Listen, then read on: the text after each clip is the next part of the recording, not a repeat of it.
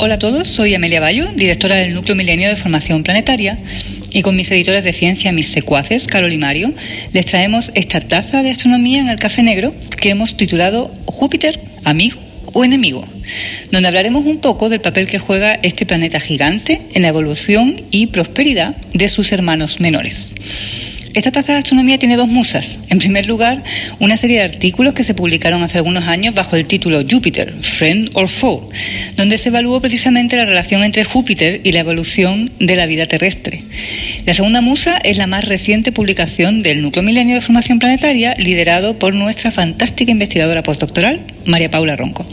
En este artículo se explora el futuro ni tan cercano, y eso es en términos astronómicos, del sistema solar, que se corresponde al momento cuando ya la Tierra y los demás planetas rocosos hayan sido evaporados por el anciano e inflado Sol y solo quede en torno a los planetas gigantes, bueno, si es que Júpiter permite que quede alguno. Ya verán. Empezamos entonces con la primera musa, tiene que ver con el papel que ha jugado Júpiter hasta ahora eh, en interceptar a lo mejor asteroides y troyanos y cometas y prevenir a lo mejor catástrofes planetarias?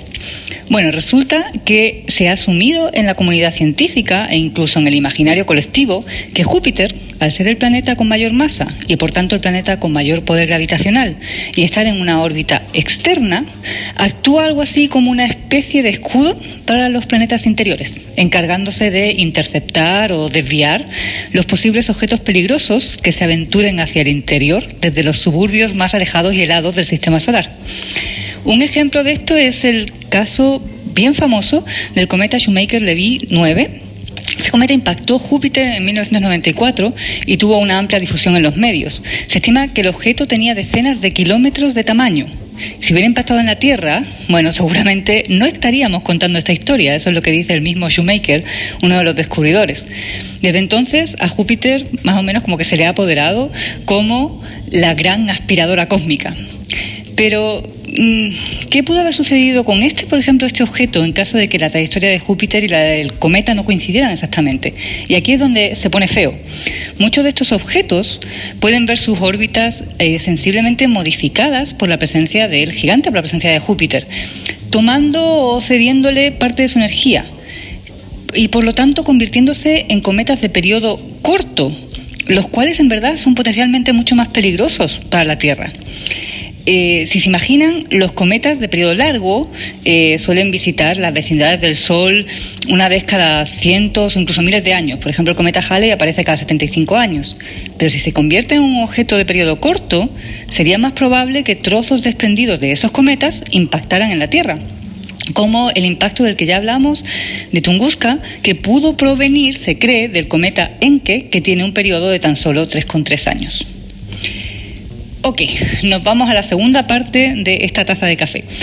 Y para eso debemos situarnos con la imaginación a unos 5.000 millones de años en el futuro, cuando el Sol, tal y como le sucede a las estrellas similares al Sol, comience a morir, lentamente inflándose, devolviendo el material que lo conforma al medio interestelar, procesado, al tiempo que, de a poco, engulle a todos los planetas rocosos, incluyendo la Tierra. Pero ¿qué sucederá entonces con los planetas gigantes?